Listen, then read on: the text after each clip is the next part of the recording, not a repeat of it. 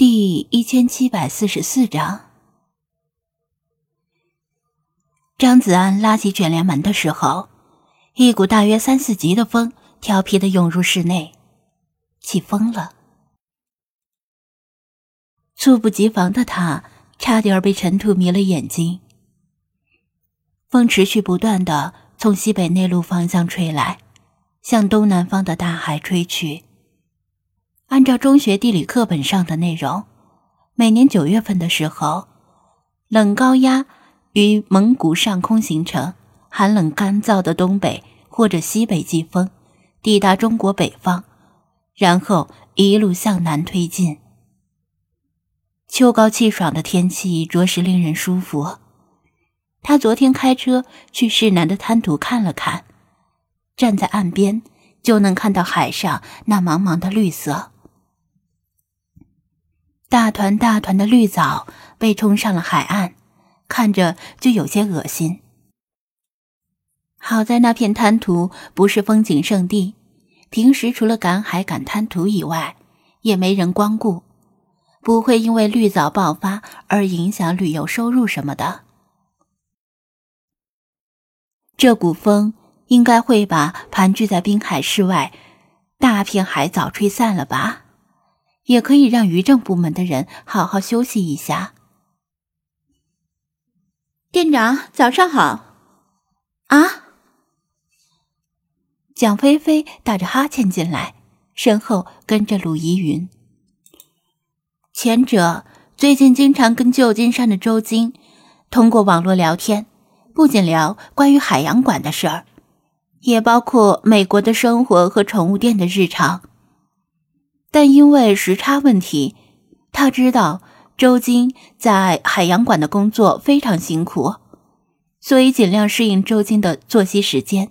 这就导致他总要熬夜或者早起跟周金聊天。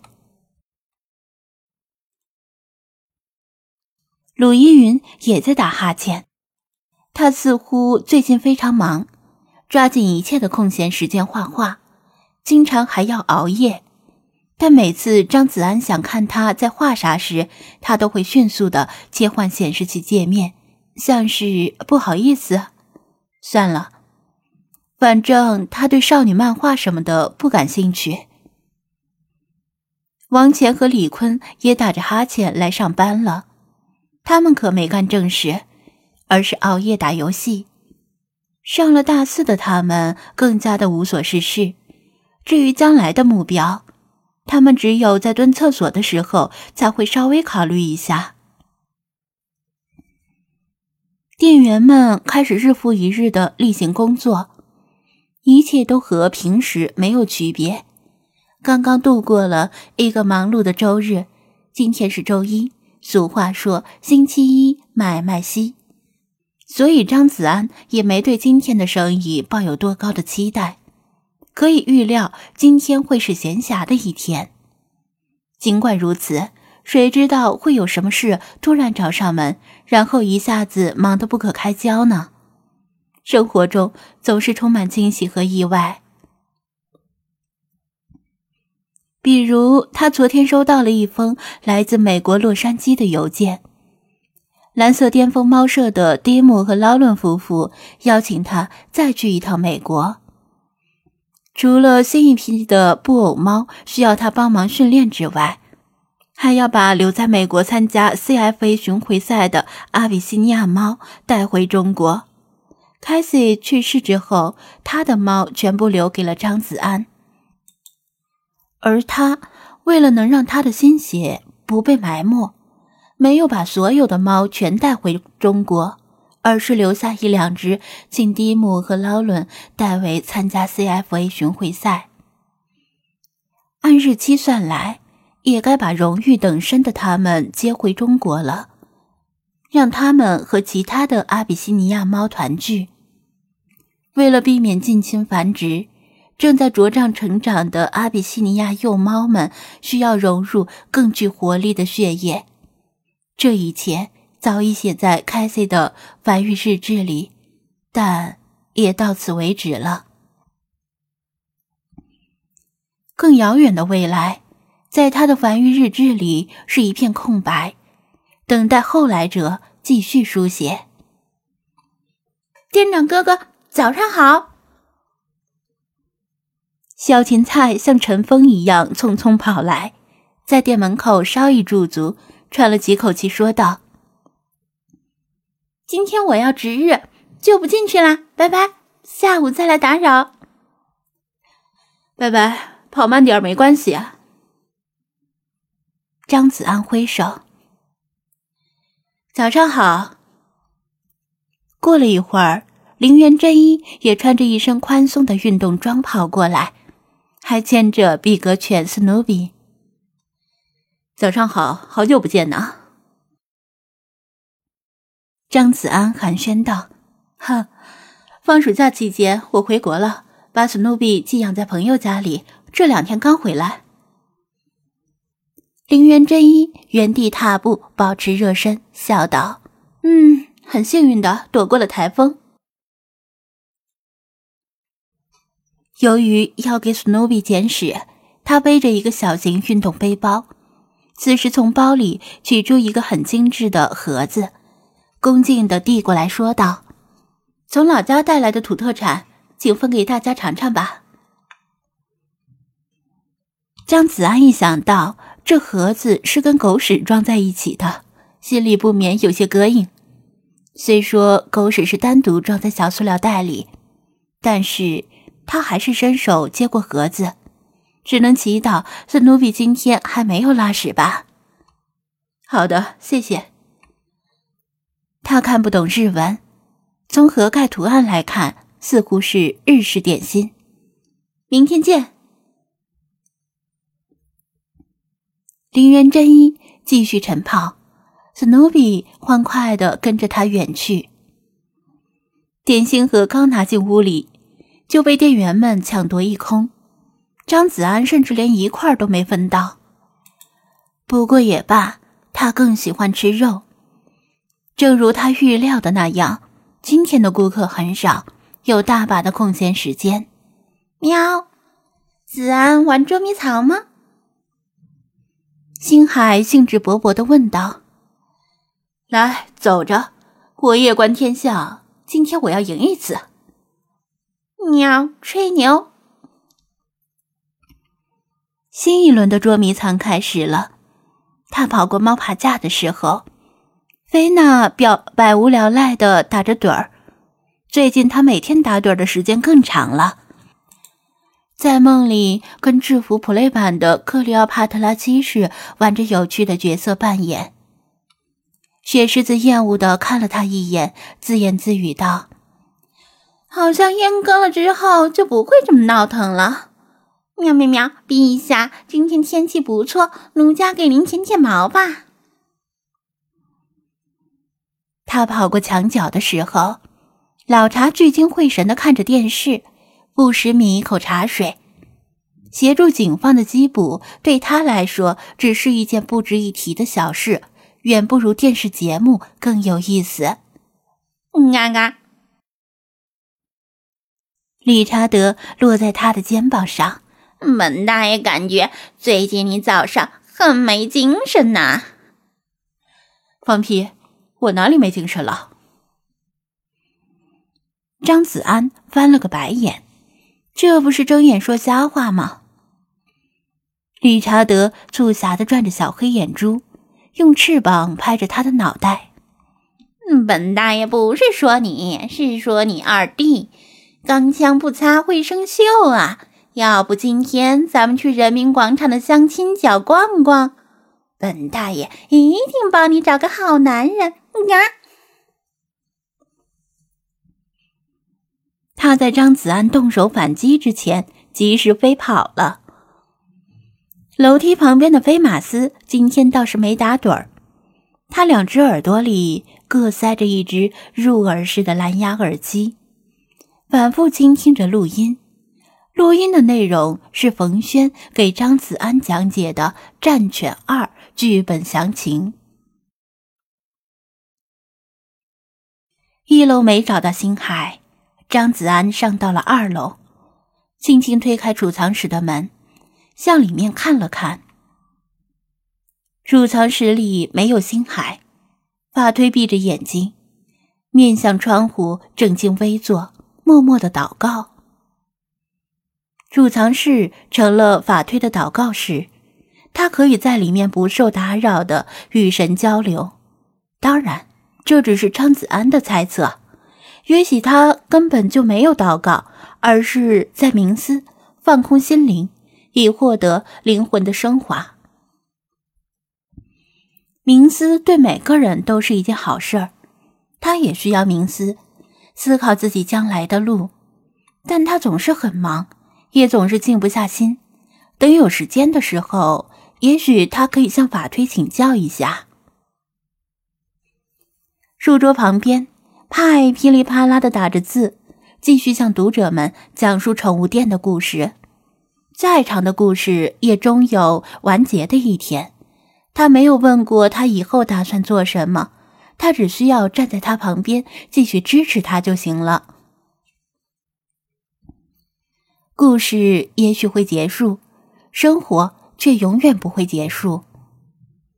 他没敲门，直接推开了浴室的门。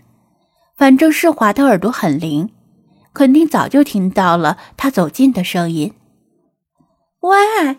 你们倒是听我说呀！我爬上过喜马拉雅山哦，离珠峰山顶也只有一步之遥呢。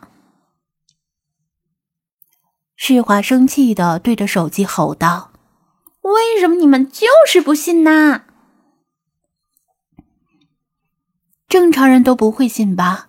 虽然现在登珠峰已经成为一项产业，但也不是什么阿猫阿狗都能登上去的。”像她这种整天泡在浴缸里玩直播的宅女，网友们才不会相信她能够登上喜马拉雅山。浴室里同样没有星海的影子，他又扑了个空，还被世华迁怒的泼了他一脸水花。二楼找遍了，还是没找到星海。越挫越勇的张子安不会就这么放弃，反正他已经输习惯了。一楼和二楼都没有，难道是在天台上？他从楼上到房顶，房顶残留着的台风卷来的树枝和杂物没来得及清理。其实不是没来得及，而是他之前忘了。赵汉宫和吴电工的装修技术很到位，令房顶顶过了台风，没有漏雨。天台上也没有星海。张子安站在房顶边缘，眺望着宠物店周围的景物，空气很好，视野极佳。绿地更远处的那排老旧平房附近，隐约可以看到一位头发花白的老奶奶，佝偻着腰，在清点空塑料瓶，身边还有一条小狗在不停的撒欢儿。他返回二楼，又下到一楼。重新从一楼找起。站住！给我站住！两道身影，一白一蓝，从外面窜进宠物店。跑在前面的是弗拉基米尔，追在后面的是小白。小白气喘吁吁，吐着舌头吼道：“给我站住！有种跟我正面决战！”弗拉基米尔边跑边哈哈狂笑：“他喵的，傻瓜才跟你正面决战呢！敌进我退，敌疲我打，懂不懂？有本事来追我呀！”他们两个绕着货架跑了几圈，折腾了一会儿之后，又一溜烟儿的跑出店外，不知所踪。今天的宠物店。又是宁静祥和的一天呐。楼下找了好几遍，他终于放弃了。星海，出来吧，我认输了。喵。他一回头，星海竟端端正正的蹲坐在他的身后。时间就这样慢慢流逝，不知不觉到了傍晚。傍晚的顾客更少了。张子安和店员们都在各自找事情消磨时间。大帅逼，大帅逼在吗？一辆电动三轮车停在店门口，快递小哥将脑袋探进店门：“我我在。”张子安精神一振，从躺椅上站起来，迎到门口：“是我的快递吧？呃，你是大帅逼？”快递小哥用古怪的眼神打量着他，那请签收一下吧。张子安龙飞凤舞的在快递单上签下“大帅逼”几个字。师尊买了啥好东西呀？居然还是顺丰快递！王谦和李坤好奇的围过来，你们猜？他把快递盒炫耀般的在他们面前晃了晃。呃，成人玩具，黑白配光盘。师尊，上次您可害惨了我们呀！王乾和李坤抱怨道：“什么黑白配？”蒋菲菲纳闷的问道：“没啥，别听他们瞎逼逼。”张子安瞪了他们一眼。拿拆信刀拆开了快递盒的封条，取出内容物。锵锵，我的新手机！他美滋滋的举着新买的手机给他们看。哇哦，师尊，我也要，给我也来一台吧！店员们羡慕嫉妒恨。哈哈哈，那就要看你们的表现了。张子安像是一个得到新玩具的小孩子，脸上都乐开了花。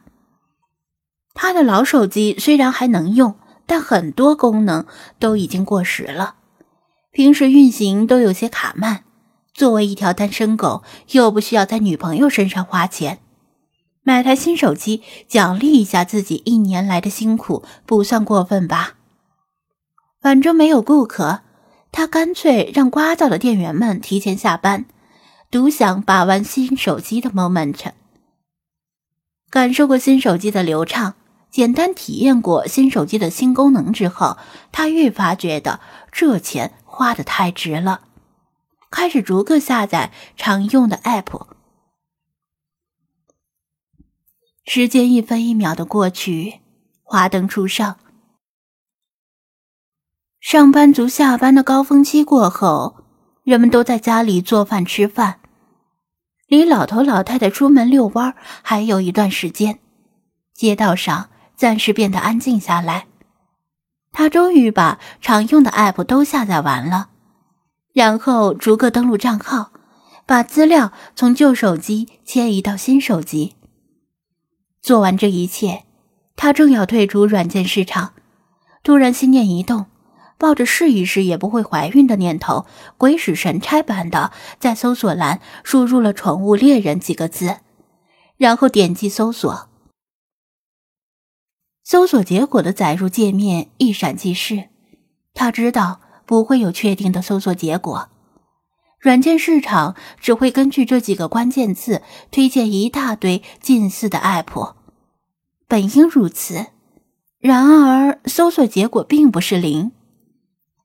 丁限时下载《宠物猎人二点零》全新升级、全新改版。本游戏还有零小时零分钟四十九秒就要停止下载。张子安目瞪口呆的盯着这为数不多的几行字和不断减少的数字，呼吸都停滞了。这难道是重名？他用微微颤抖的手指点击查看更多。《宠物猎人二点零》更新内容，修复老版本的 bug，更多可以捕捉的精灵添加进游戏，全新玩法上线，等待您的体验。他深深的吸了口凉气，努力压抑住砰砰狂跳的心率。大千世界又将风云再起。